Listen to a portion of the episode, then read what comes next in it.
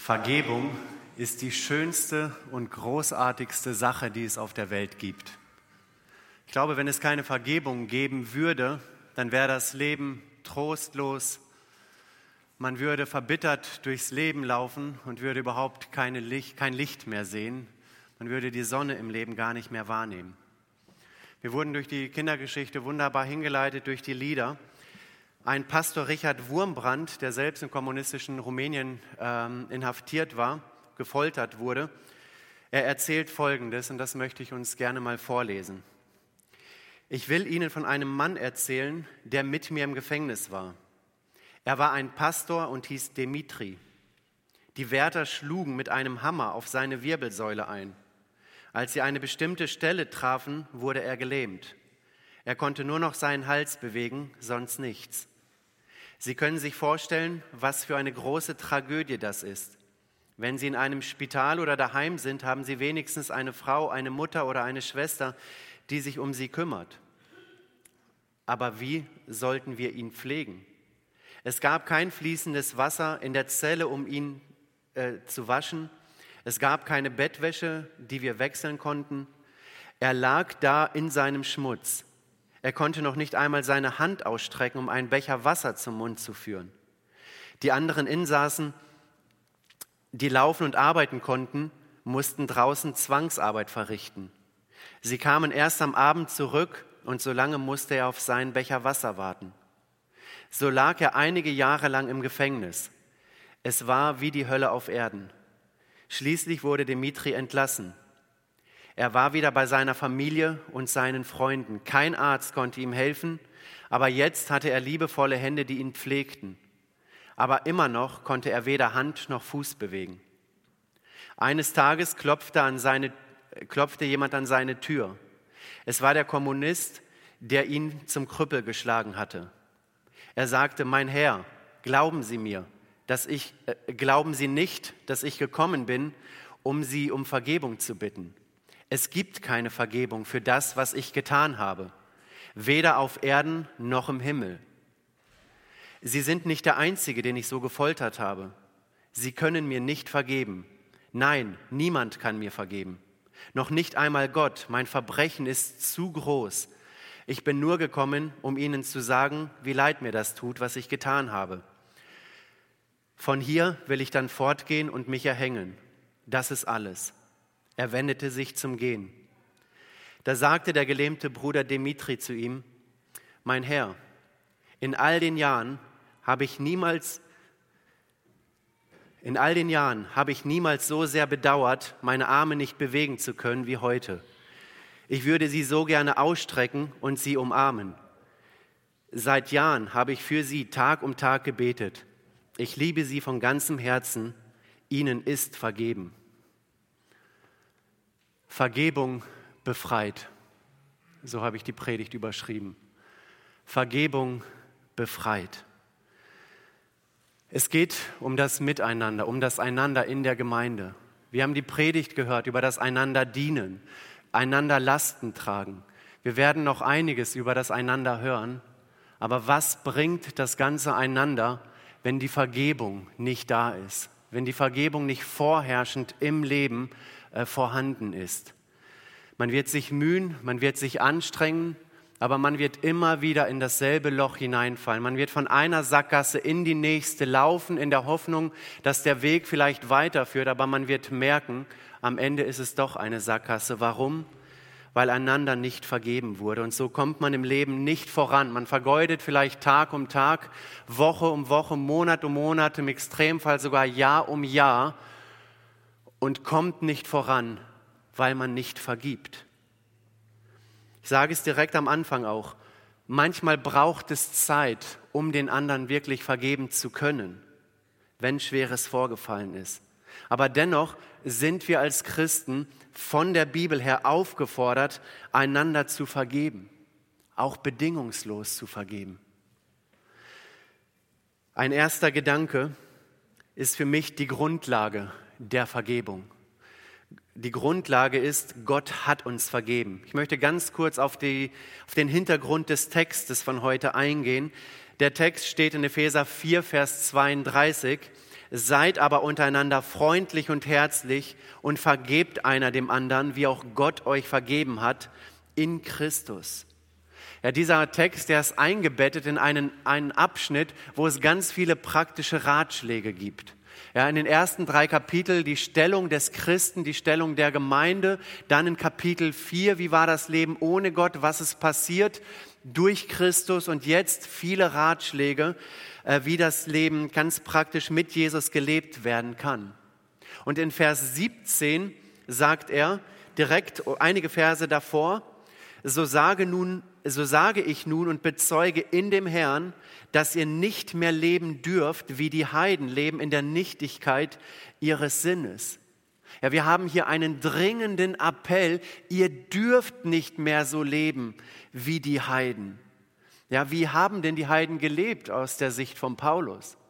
Ich denke, im Bezug, ja, er, er sagt hier in der Nichtigkeit äh, des, des Sinnes, ihres Sinnes, das heißt Prinzipien Gottes, Maßstäbe Gottes sind für sie keine Maßstäbe. Anweisungen Gottes sind für sie keine verbindlichen Anweisungen. Ähm, und im Übertrag auf die Vergebung, Vergebung ja, natürlich, ich glaube, jeder Mensch ist irgendwo bereit zu vergeben, aber nach den eigenen Bedingungen, wenn der andere, dann bin ich bereit zu vergeben. Man möchte selber den größtmöglichen Nutzen aus der Vergebung ziehen. Und dann geht es hier in Vers 18 weiter. Er sagt, ihr Verstand ist verfinstert, sie sind entfremdet dem Leben, dem Leben, das aus Gott ist, durch die Unwissenheit, die in ihnen ist und durch die Verstockung ihres Herzens. Ja, übertragen auf die Vergebung heißt es, dass das Herz von ihnen nicht vom Heiligen Geist erfüllt ist, dass nichts in ihnen ist, dass ihnen ja diese, diese echte innere von Gott geschenkte Bereitschaft geben kann, dem anderen äh, zu vergeben. Also sie haben keine göttliche Perspektive auf dieses Thema. In Vers 19, sie sind abgestumpft und haben sich der Ausschweifung ergeben, um allerlei unreine Dinge zu treiben in Habgier. Ja, es geht allein um einen selber, um das, was einem selber dient, aber das, was dem anderen dient, das zieht man nicht in Erwägung. Vielleicht aus einer Verletzung heraus in Bezug auf Vergebung, vielleicht aus der Angst heraus, wenn ich denn äh, jetzt vergebe, dann nutzt er sowieso wieder schamlos aus und aus Angst, wieder verletzt zu werden, vergibt man dann einfach nicht und lässt sich nicht darauf ein. Aber jetzt die ganz große Wendung in Vers 20. Ihr aber habt Christus nicht so kennengelernt. Ja, eine wunderbare Wendung, das ganz große Aber. Das heißt, Menschen, die Jesus Christus in ihrem Leben als Herrn und Heiland aufgenommen haben, die haben Christus nicht so kennengelernt. Auch in Bezug auf die Vergebung. Hat Jesus Christus es denn jemals gelehrt, dass er gesagt hat, ja, ihr könnt vergeben, aber schaut, dass ihr den größtmöglichen Nutzen daraus sieht. Das hat er nie getan. Wie haben wir den Christus kennengelernt, die wir zu Jesus gehören? Wir haben ihn kennengelernt als jemanden, der bedingungslos vergibt. Ja, wir selber, wir waren im Sumpf, im Dreck der Sünde so tief drinne, wir würden niemals alleine rauskommen. Und da kommt Jesus in unser Leben hinein, schenkt uns neues Leben. Wir werden wiedergeboren zu einer lebendigen Hoffnung und erfahren eine bedingungslose Vergebung. Wir haben Jesus als jemand kennengelernt, der selbst am Kreuz gerufen hat, Vater, vergib ihnen, denn sie wissen nicht, was sie tun. Er ist der Vergeber schlechthin. Und dann in Vers 21 bis 24 wird gesagt, ihr habt doch von ihm gehört, ihr seid doch von ihm unterwiesen, wie es Wahrheit in Jesus ist. Legt von euch ab den alten Menschen mit seinem früheren Wandel, der sich durch trügerische Begierden zugrunde richtet. Erneuert euch in eurem Geist und Sinn und zieht den neuen Menschen an, der nach Gott geschaffen ist, in wahrer Gerechtigkeit und Heiligkeit. Herr Luther schreibt hier, zieht den neuen Menschen an, Elberfelder etwas besser. Ihr habt den alten Menschen ja äh, bereits aus, oder ihr habt den, Entschuldigung, ihr habt den neuen Menschen äh, bereits angezogen. Und so wie wir ihn angezogen haben, so sollen wir jetzt auch in ihm leben. Dann durch haben wir eine völlig erneuerte Perspektive, einen ganz anderen Lebenssinn. Und nach dieser Beschreibung dessen, was wir Christen bei der Wiedergeburt erlebt haben, kommt jetzt eine ganze Reihe an praktischen Dingen. Wie äußert es sich jetzt ganz konkret im Alltag? Wie leben Menschen, denen vergeben wurde? Vers 25. Darum legt ab äh, die Lüge und redet die Wahrheit, ein jeder mit seinem Nächsten, weil wir untereinander Glieder sind. Zürnt ihr, so sündigt nicht, lasst die Sonne nicht über eurem Zorn untergehen. Gebt nicht Raum dem Teufel. Wer gestohlen hat, der stehle nicht mehr, sondern arbeite und schaffe mit eigenen Händen das nötige Gut, damit er den Bedürftigen abgeben kann. Lasst kein faules Geschwätz aus eurem Mund gehen, sondern redet, was gut ist, was erbaut, was notwendig ist, damit es Gnade bringe denen, die es hören. Und betrübt nicht den Heiligen Geist Gottes, mit dem ihr versiegelt seid für den Tag der Erlösung alle Bitterkeit und Grimm und Zorn und Geschrei und Lästerung seien fern von euch, samt aller Bosheit. Ja, merken wir, welch ein anderes Leben hier beschrieben wird. Ja, auf der einen Seite dieser gewaltige Zuspruch Gottes, auf der einen Seite, ihr habt den neuen Menschen angezogen, Neues ist geworden.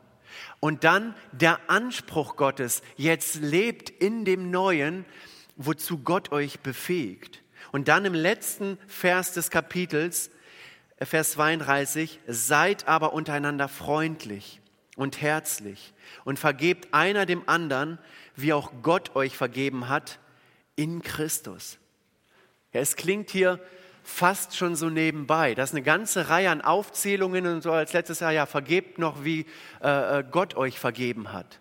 Aber diese Aussage hat es wirklich in sich, weil der Maßstab der Vergebung ist Gott selber. Wir sollen vergeben, wie Christus vergeben hat. Das bedeutet, dass jeder von uns, der heute hier ist oder der zugeschaltet ist, dass wir uns Gedanken machen, wie hat Christus mir eigentlich vergeben, insofern ich ein Kind Gottes bin, oder wie ist Christus bereit, mir zu vergeben. Ähm, Jesus ist der Maßstab. Und wenn Jesus der Maßstab ist, dann geht es bei der echten Vergebung nicht darum, zu meinem Nächsten zu gehen, wo vielleicht etwas vorgefallen ist, und sagen, ja, tut mir leid. Und man macht den Alltag weiter, geht wieder in den Garten und macht sonst irgendetwas. Das ist keine biblische Vergebung. Ja, sondern sie geht um einiges tiefer.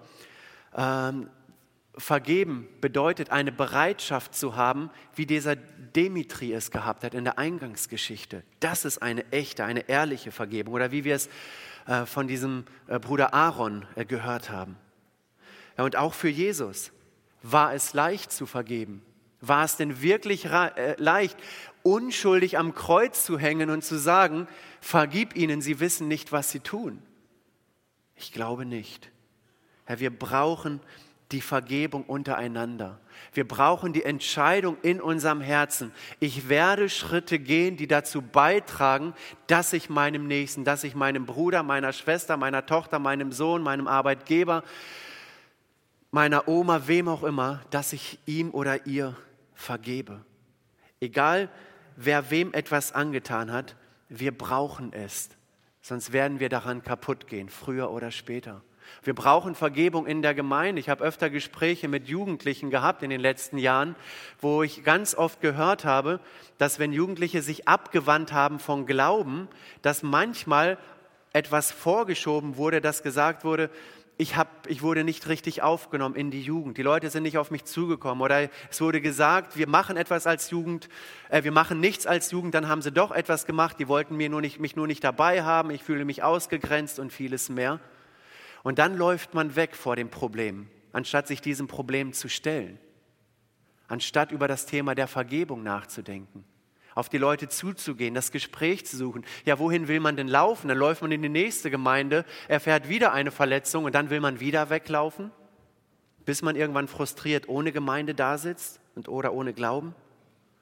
Vielleicht kriselt es, weil es innerhalb der Gemeinde vielleicht auch unterschiedliche Sichtweisen zu bestimmten Fragen gibt. Kann durchaus sein. Aber wie gehen wir damit um? Ja, haben wir den Mut, auf den Nächsten zuzugehen und zu sagen, auch wenn du diese Frage anders siehst, ich möchte dennoch versöhnt mit dir leben. Ich will dich dennoch als Bruder, als Schwester in den Arm nehmen können, um mit dir das Glaubensleben zu gestalten. Ja, wir brauchen Vergebung in der Ehe. Es kann sein, dass in der Ehe gar nichts Gravierendes geschehen ist. Man lebt einfach, die Frau lebt ihr Leben, äh, lebt ihr Leben, der Mann lebt sein Leben und man entfernt sich Stück für Stück und nach ein paar Jahren merkt man, eigentlich haben wir gar keine oder kaum Gemeinsamkeiten. Nichts Gravierendes geschehen, aber doch komplett unterschiedliche Richtungen, die das Leben läuft. Ja, da gilt es, dass wir uns zusammensetzen, dass Ehepaare sich zusammensetzen, dass sie darüber reden, dass sie die Frage zulassen, wie konnte es so weit kommen, dass wir so unterschiedliche Leben leben? Was ist das, was uns vereint und wo müssen wir einander vergeben, um wieder zueinander finden zu können? Es gibt Dinge in der Ehe, da ist vielleicht gravierendes geschehen durch, durch große Fehltritte, vielleicht durch Gewalt, vielleicht durch Alkohol oder andere Fehltritte. Ja, das Miteinander ist in die Brüche gegangen. Aber was ist jetzt die Lösung? Wie gehen wir jetzt mit diesem Bruch um? Halten wir es immer wieder vor oder lassen wir uns vom Heiligen Geist berühren, sodass wir Schritte gehen, die dazu beitragen, dass am Ende Versöhnung gelebt werden kann? Wir, wir brauchen Vergebung, wo vielleicht Eltern den Kindern gegenüber mal vergeben.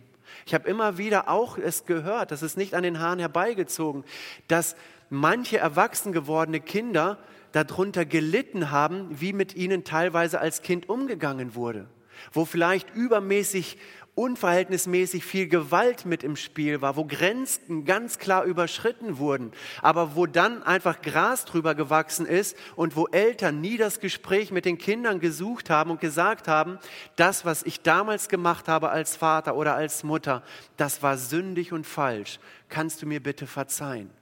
Und viele leiden bis ins Erwachsenenalter darunter, weil es nie eine Versöhnung gab zwischen Vater und Kinder oder Mutter und Kinder.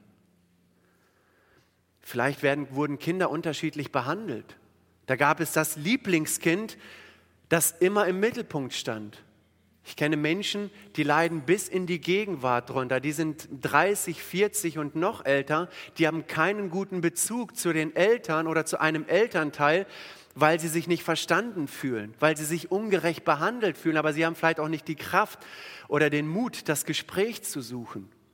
Und da braucht es den Mut, Schritte der Versöhnung zu gehen, um einander äh, Vergebung zusprechen zu können. Man muss ja umeinander Bescheid wissen, dass auch Vergebung geschehen kann. Wenn man es nicht weiß, dann trage ich diesen Rucksack vielleicht Jahrzehnte und werde ihn bis ins Grab tragen. Aber ich muss es lernen, darüber zu reden, um den Rucksack entlernen zu können. Ja, wir brauchen Vergebung, wo vielleicht Kinder den Eltern gegenüber schuldig geworden sind wo man Eltern vielleicht angelogen hat, vielleicht äh, nicht geehrt hat, vielleicht bestohlen hat, vielleicht einfach sich keine Zeit genommen hat für die Eltern, weil alles andere war wichtiger als die Eltern. Vielleicht auch im hohen Alter, dass man nicht für sie da war. Ja? Und da muss es vielleicht auch Vergebung äh, ausgesprochen werden. Ja, wir brauchen Vergebung in Freundschaften. Man erlebt es so oft, und das könnt ihr sicherlich bestätigen, dass Freundschaften auseinandergehen. Aber warum gehen denn Freundschaften auseinander? Was ist der Grund? Ja, ganz oft Unversöhnlichkeit. Obwohl die Sache an sich ganz einfach zu klären wäre, äh, sagt man ja, es gibt ja immer noch so viele Leute im Freundeskreis oder Gemeinde oder sonst irgendwo, dann suche ich mir halt andere Freunde, anstatt das zu tun, was richtig ist. Oder genauso auch auf Arbeit. Ja, wie viel wird auch da vielleicht übereinander geredet, statt miteinander zu reden. Und auch da braucht es Vergebung. Ja, und da, aber da, wo es keine Vergebung gibt, da wird sich früher oder später die Bitterkeit einschleichen. Und die Bitterkeit wird anfangen, in der Seele alles zu zerfressen. Wie, wie, wie ein Krebs wird es sich ausbreiten ähm, und wird das Leben kaputt machen. Ja, dann sind die Freunde schlecht, dann die ist die Gemeinde schlecht, dann ist jeder irgendwie schlecht, weil man alles nur noch aus seiner Bitterkeit wahrnimmt und man wird eingemauert in seinem Zorn, in seiner Bitterkeit. Und die Sonne, die scheint schon lange nicht mehr im Leben. In Sprüche 18, Vers 9, da heißt es, ein gekränkter Bruder ist abweisender als eine feste Stadt und Streitigkeiten sind hart wie der Riegel einer Burg. Herr Salomo sagt ja, es ist einfacher, eine Burg einzunehmen, ähm, als sich mit einer gekränkten Person zu versöhnen. Ja, und ich frage mich, warum? Eine Burg einzunehmen ist doch unmöglich. Ja, was muss in unseren Herzen vorgehen? Wie viel Stolz muss da sein oder, oder was auch immer, dass wir nicht die Bereitschaft haben, das zu tun, von dem wir genau wissen, das ist die Lösung des Problems. Und dann gibt es diese Abwärtsspirale und das Herz, das verhärtet mehr und mehr. Man denkt nur noch darüber nach, was man an Unrecht äh, erlitten hat. Man, man, man, man dominiert vielleicht einseitig das Geschehen, man lässt den anderen gar nicht mehr zu Wort kommen, weil er ja sowieso so und so ist. Man lässt den anderen über die Gefühle im Dunkeln. Ich habe hier einige Dinge notiert. Ja, vielleicht kommt dann wieder zu einer Problemsituation und anstatt sich der Situation zu stellen, reagiert man mit Hohn äh, darüber. Ja, man, man misstraut dem anderen, man misstraut der Motivation des Nächsten, weil ich ja genau weiß, wie er ist und weil er so ist, kann er es ja gar nicht anders meinen. Er ist in meiner Schublade drin. Man hat ein taubes Ohr für Entschuldigungen. Ja, ist ja sowieso alles nur geheuchelt und gespielt. Lösungsangebote möchte man gar nicht zulassen. Ja, man löst sich emotional von der Person. Ähm, man trifft Entscheidungen, die nicht produktiv sind, weil man Angst hat, wieder verletzt zu werden. Man lehnt einen Vermittler ab, man sehnt sich vielleicht im Herzen nach Rache, man geht ganz automatisch davon aus, auch wenn man jetzt äh, sich versöhnt, es wird sich sowieso nichts ändern, ist völlig klar. Und man denkt eher daran, den Ruf des anderen zu schädigen, ähm, anstatt das Beste für den Nächsten zu suchen. Ja? Und das ist diese Spirale. Vielleicht trifft nicht alles bei, bei jedem zu, der in der Bitterkeit drinne steckt, aber eine ganze Reihe von den Dingen werden zutreffen. Herr Erwin Lutzer, der ein Buch geschrieben hat, 70 mal 7 mal, er bringt ein wunderbares Zitat, da schreibt er folgendes, seelisch verletzte Menschen sind bezeichnenderweise oft besonders kritisch gegenüber anderen eingestellt. Sie können ihren Schmerz nur ertragen, indem sie die Fehler der anderen vergrößern und ihre eigenen herunterspielen. Sie verstehen nicht, dass der Zorn, den andere bei ihnen verursacht haben, derselbe Zorn ist, der nun andere provoziert. Satan hat ihren Schmerz benutzt, um sie für die Verletzungen blind zu machen, die sie anderen um sich herum zufügen. Als Folge davon rechtfertigen gekränkte Menschen oft ihre Verletzungen an anderen damit, dass sie für ihre Kränkung Vergeltung üben wollen. Sie erfahren niemals die Heilung, die sie so nötig haben, weil sie sich nicht danach sehnen. Und wie oft erlebt man das? Auch im Bekanntenkreis, vielleicht im Verwandtenkreis, vielleicht sogar in der Familie, dass man an den Verletzungen festhält, manchmal jahrzehntelang, auch das gibt es, anstatt die Beziehung wiederherzustellen. Ja, die Grundlage echter Vergebung ist die Tatsache, dass wir vergeben sollen, wie Christus uns vergeben hat. Wie hat uns Christus vergeben? Er hat uns bedingungslos vergeben. Und er hat alle Weichen dafür gestellt, dass auch wir einander vergeben können. Ein zweiter und letzter Gedanke, das Ziel der Vergebung, wiederhergestellte Beziehungen. Ja, das ist das eigentliche Ziel. Ja, wenn, wenn ich über Vergebung rede, dann rede ich nicht davon, dass jetzt um jeden Preis heute Nachmittag alle Beziehungen wiederhergestellt sein müssen. Das ist nicht realistisch und nicht machbar. Und darum geht es Gott auch gar nicht, dass es so schnell wie möglich geschieht. Aber das Ziel Gottes ist es, dass aus einem, aus einem Prozess, auf den man sich einlässt, am Ende die Versöhnung da ist, Vergebung geschieht und die Beziehungen wiederhergestellt sind ja, die Hindernisse der Vergangenheit aus dem Weg geräumt ist, damit anstatt der Hindernisse schöne neue Blumen erwachsen können und man sich wieder anfängt, an dem Nächsten zu erfreuen, an dem Ehepartner zu erfreuen, an den Kindern zu erfreuen, an der Gemeinde zu erfreuen. Das ist das Ziel der Vergebung, wiederhergestellte Beziehungen. Ja, wenn ich in den Garten gehe, um Unkraut zu jäten, aber ich möchte nicht, dass das Unkraut wieder wuchert, dann muss ich etwas dagegen unternehmen. Ich muss das Unkraut entfernen, ich muss ein Vlies auslegen, vielleicht Steine drauf oder, oder Rasen einsehen. Ähm, ich muss etwas tun, denn wenn ich nichts tue, dann kann ich das Unkraut jäten, aber es wird, ehe ich mich versehe, wieder da sein.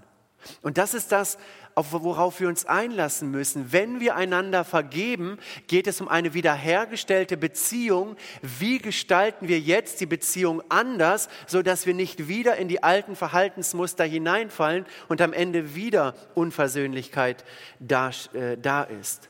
Ja, und das passiert häufig. Man bittet um Vergebung, man gewährt Vergebung, das Unrecht ist beseitigt, aber dadurch ist noch nicht automatisch eine neue Beziehung da. Ja, sondern dann gilt es, das Leben zu gestalten, sodass auch eine Beziehung erlebbar ist. Ja, nachdem Josef seinen Brüdern vergeben hat, auch für ihn war es hart, jahrelang diesen Schmerz, dieses Leid in sich zu tragen, bevor er an den Punkt kam, wo er dann in Tränen ausgebrochen ist und seinen Brüdern vergeben hat. Es hat Zeit gebraucht. Aber als er vergeben hat, dann, so verstehe ich den Text, dann war diese Vergebung absolut bedingungslos. Ein neues Miteinander war möglich, trotz des starken Leides. Und so etwas muss man, an dem Punkt muss man erstmal kommen, wie Josef. Ja, nachdem Jesus Petrus vergeben hat, wie sah denn das neue Miteinander aus? Ja, Jesus hat Petrus ganz konkret damit konfrontiert. Sie haben es in aller Ausführlichkeit besprochen. Dreimal, Petrus, hast du mich lieb. Aber als vergeben wurde, da war die Beziehung wiederhergestellt. Petrus war ein Teil der Gruppe, der wieder brauchbar war für Gott und sein Evangelium, weil die Beziehung wiederhergestellt war. Ja, nachdem Jesus mir meine Schuld vergeben hat, da war die Beziehung wiederhergestellt. Ja, so dass ich jetzt mit ihm leben kann. Natürlich gibt es Extremfälle, wo es um verschiedene Dinge geht, Vergewaltigung und ganz, ganz harte, grausame Dinge, wo, da, wo wiederhergestellte Beziehungen kaum lebbar sind. Aber ich möchte gar nicht so über, über diese ganz, ganz krassen Extremfälle reden, sondern über Dinge, die wir in unserem Alltag erleben, Dinge vielleicht auch darüber hinaus, äh, wo es aber möglich ist, auch neue Beziehungen zu leben. Ja? Wie sieht es aus mit den Beziehungen, die wir leben? Ja, wir haben auch jetzt wieder eine Herausforderung der Woche, wo es darum gehen wird, dass wir ernsthaft darüber nachdenken, ob es eine Person gibt, der wir aufrichtig um Vergebung äh, bitten sollen. Aufrichtig um Vergebung, sodass Beziehungen wiederhergestellt werden können oder der Prozess in Gang gesetzt werden kann. Ja, wenn ich ehrlich und ernsthaft vergebe, dann werde ich die Angelegenheit meinem Gegenüber nie, nie, nie, nie, nie, nie, nie wieder vorbringen. Nie. Das Thema, das gibt es nicht. Das gibt es nicht. Und wenn ich es hervorhebe, hole, weil wieder alte Verhaltensmuster da sind, dann zeigt es, dass die Vergebung nicht echt war. Wenn sie echt ist, durch Christus gewirkt, dann ist vergeben vergeben. Und ich nehme nicht den Taucheranzug und hole ihn aus dem tiefsten Meer wieder hervor. Das gehört sich nicht, das dürfen wir nicht. Da versündigen wir uns gegenüber Gott. Ich erwähne diese Angelegenheit, die vergeben ist, nie wieder anderen gegenüber im Gespräch.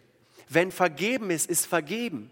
Und auch mir persönlich, ich hole es nicht immer wieder hervor und sage mir selber, war ja klar, dass er, dass sie so reagiert. Ja, habe ich doch gewusst. Wenn ich vergeben habe, dann habe ich es zu Jesus Christus gebracht und habe es im Miteinander äh, geklärt, aber auch zu Christus gebracht und es mir abnehmen lassen. Ich trage diesen Rucksack nicht mehr mit mir herum. Und aus dieser Vergebung heraus kann wieder echte Liebe erwachsen. Ja, wer nicht vergibt, der kann auch nicht lieben. Ja, in 1. Korinther 13, Vers 7 heißt es, die Liebe erträgt alles, sie glaubt alles, sie hofft alles, sie duldet alles. Sie sieht nicht das Negative in dem anderen, der schafft es sowieso nicht, der ist ein Versager, der kann gar nicht anders, du hast dich kein Stück verändert. Jemand, der liebt, der verliert sich niemals in Pauschalisierungen sondern er nimmt den anderen beim Wort. Wenn du es so gesagt hast, dann will ich deinem Wort glauben und will darauf vertrauen, dass du es wirklich auch ernst meinst. Und ich weiß es dann nicht besser als mein Gegenüber, der es formuliert hat. Liebe verliert sich nicht in Pauschalisierungen. Natürlich gibt es auch Vergebung, die einfach ja, missbraucht wird, um den anderen mundtot zu machen. Der sagt, ja, ich habe ja schon um Vergebung gebeten, jetzt hol das nicht wieder hervor. Das ist auch keine echte Vergebung. Ja, Vergebung, es geht immer aufrichtig einher mit einer Sinnesänderung, mit einer Buße, mit einer Kehrtwendung, die von Gott begleitet ist. Ja, ich glaube, wir alle, wir tragen die Bereitschaft zur Vergebung in uns. Ja, ich, was ich am Anfang sagte, ich würde ja vergeben, aber was er mir angetan hat, das kann ich nicht vergeben. Ich würde vergeben, aber nach der Vergebung wird es sowieso nicht besser. Ich würde vergeben, aber er ist ja nicht wirklich einsichtig. Ich weiß es besser, ob er einsichtig ist oder nicht. Ich würde ja vergeben, die Verletzungen sind noch zu tief. Ich würde ja vergeben, aber dann würde es ja bedeuten, wieder in Frieden mit der Person leben zu müssen. Das würde mich ja aus dieser Verletzungsspirale her herausholen. Ich würde ja vergeben, aber dann muss er auf mich zukommen und dann muss er die Initiative ergreifen. Schließlich trägt er 70 Prozent an der Schuld und ich nur 30. Ich würde ja vergeben, wenn er mir Recht geben vergeben würde. Ich würde ja vergeben, aber, aber, aber, aber. Stellt euch vor, Jesus würde uns so ein Aber-Katalog in seinem, in seinem Wort geben. Ja, was wäre das für ein Gott? Was wäre das für eine Vergebung? Sowas brauche ich nicht. Dann wäre ich dem christlichen Glauben ganz, ganz fern. Ich brauche eine Vergebung in meinem Leben, die bedingungslos ist. Und Jesus hat mir bedingungslos vergeben. Und weil er mir vergeben hat, kann er mir auch diese Bereitschaft geben, dem Nächsten bedingungslos zu vergeben. Und das ist das, was er will. Ja, er will nicht, dass wir viel über Vergebung wissen, dass wir die Bereitschaft haben, Bücher zu lesen, Vorträge zu hören, sondern er will, dass wir uns auf den Weg machen, ganz praktisch Vergebung zu leben, in seiner Kraft, unter seiner Führung. Ja, weil wenn wir es nicht tun, dann kann es sein, dass die Vergebung immer mehr zu einer leeren Floskel wird, ähm, weil es immer genügend Gründe geben kann, nicht zu vergeben. Müssen wir denn vergeben?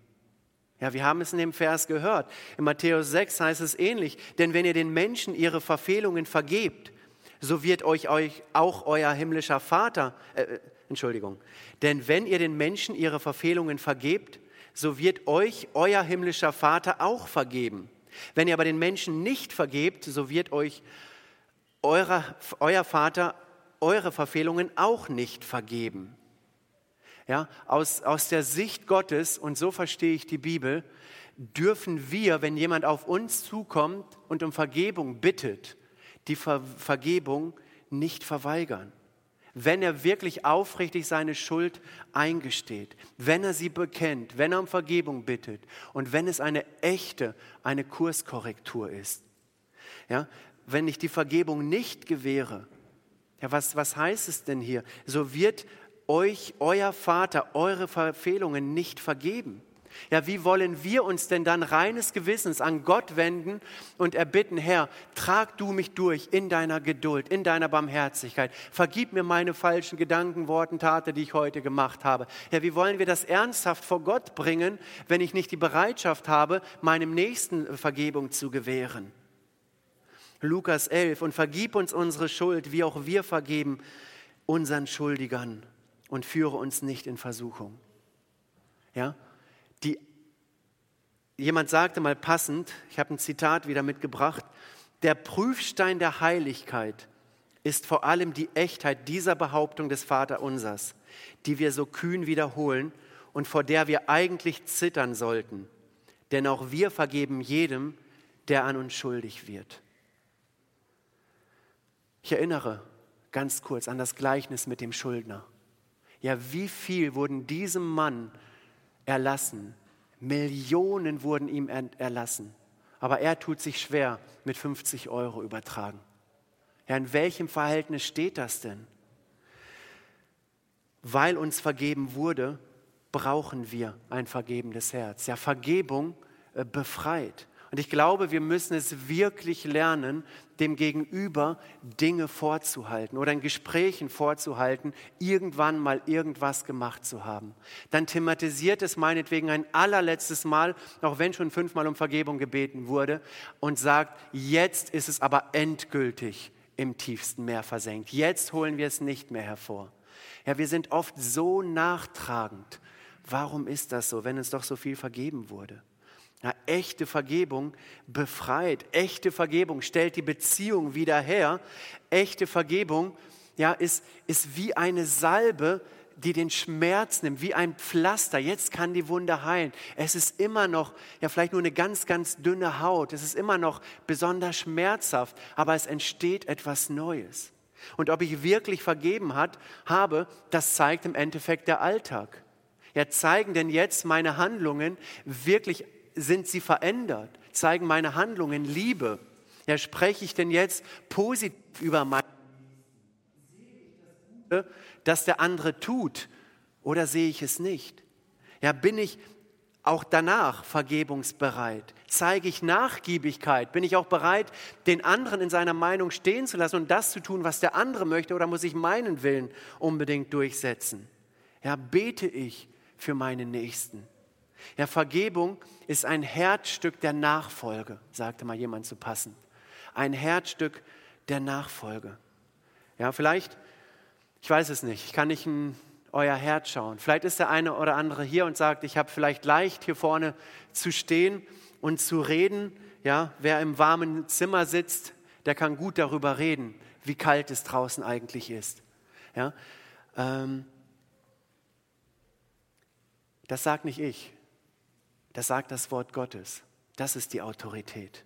Ja, bei echter Vergebung, da geht es um geistliche Kämpfe, denen wir uns stellen müssen. Da geht es darum, die Waffenrüstung Gottes anzuziehen, weil die feurigen Pfeile vielleicht intensiver fliegen werden wie je zuvor. Aber es ist ein Herzstück der Nachfolge. Wenn ich mit meinem Fahrrad äh, unterwegs bin, ich habe euch mal ein Bild mitgebracht und die Kette quietscht ständig. Was sollte ich denn machen? Ich kann vom Fahrrad absteigen oder wenn die Kette kaputt ist. Ich kann absteigen, ich kann über die Kette schimpfen, was habe ich für eine schlechte Marke erwischt. Ich kann das Fahrrad schieben, ich kann das Fahrrad schlecht machen, ich kann zu Fuß weitergehen, ich kann machen, was ich will. Oder ich nehme ein bisschen WD-40, öle die Kette, setze mich ans Fahrrad und freue mich, dass das Quietschen aufgehört hat. Ja, vielleicht muss man sich manchmal die Hände schmutzig machen, wenn die Kette abgesprungen ist und ich muss sie wieder drauf machen und das ist unangenehm. Danach muss ich mich waschen. Ich muss Mühe, Arbeit auf mich nehmen. Aber wenn ich das geschafft habe, dann kann ich wieder mich aufs Fahrrad setzen, weiterfahren. Ja, in Bezug auf die Vergebung, ich kann auch über diese Predigt, ich kann darüber schimpfen, ich kann da sagen, das, was erzählt wird, das ist alles nur Theorie, praktisch gar nicht lebbar. Ich kann über Vergebung lesen, nachdenken, ich kann machen, was ich will, aber all das stellt die Beziehung noch nicht her. Es braucht Öl im Getriebe, es braucht das Wirken des Heiligen Geistes, um Echtheit um echt auch da voranzukommen. Habe ich ein zweites Bild mitgebracht. Da ist eine Frau, eine Frau, die nicht vergeben hat. Und sie trägt und trägt und trägt und sie geht kaputt daran. Und dieselbe Frau nochmal, das ist eine Frau, die vergeben hat. Und auf einmal geht sie durch den Alltag, auf einmal merkt sie, Mensch, das Leben ist ja doch schön. Die Sonne geht auf, die Vögel zwitschern. Ich wusste gar nicht, dass es sowas gibt. Aber wer nicht vergibt, der ist wie diese erste Frau. Man trägt diese Last hinter einer Person her und vor einem geht vielleicht eine Person, die schon losgelassen hat, die vergeben hat, die befreit das Leben lebt, aber man trägt diese, diese, diese Kiste hinterher und die andere Person merkt das gar nicht. Und man meint ihr eine auszuwischen, indem man die Last hinterher trägt. Ja, wie irrsinnig ist das doch und wie unbiblisch ist das doch. Vergebung befreit. Und damit bin ich auch zum Ende der Predigt gekommen. Ich möchte uns wirklich herausfordern, ob es im Kleinen ist, ob es vielleicht anscheinend Lappalien sind, aber die Vergebung, äh, die, die Beziehung ist nicht wiederhergestellt, oder ob es ganz, ganz große Dinge sind, Dinge, die, die ich mir hier vielleicht gar nicht vorstellen kann. Lasst uns dieses Thema wirklich ernst nehmen. Ja, wir bereichern unser Leben am meisten dadurch und wir ehren Gott dadurch, weil wir vergeben, wie auch er vergibt, wie auch wir vergeben unseren Schuldigern. So wird uns vergeben. Ja, Vergebung hat als Grundlage immer die Tatsache, dass Gott uns vergeben hat. Und es hat immer das Ziel, dass Beziehungen wiederhergestellt werden. Ja, wir werden gleich zum Abendmahl übergehen, nachdem jetzt ein Lied gesungen wird. Ähm, und auch da werden wir in besonderer Weise, oder da möchte ich uns ermutigen, dass wir beim Abendmahl in besonderer Weise über das Thema Vergebung nachdenken ob es eine Person gibt, der wir vergeben müssen oder auf die wir zugehen, um das Gespräch äh, zu suchen. Ja? Lasst uns daran denken, wie Christus uns vergeben hat, wie er uns unsere Schuld abgewaschen hat, damit wir wieder imstande sind, den Nächsten zu vergeben. Ich ende mit dem Vers aus Micha 7, Vers 18. Wo ist solch ein Gott wie du bist, der die Sünde vergibt und erlässt die Schuld denen, die geblieben sind, als Rest seines Erbteils, der an seinem Zorn nicht ewig festhält, denn er hat Gefallen an Gnade. Er wird sich unser wieder erbarmen, unsere Schuld unter die Füße treten und alle unsere Sünden in die Tiefen des Meeres werfen. Amen.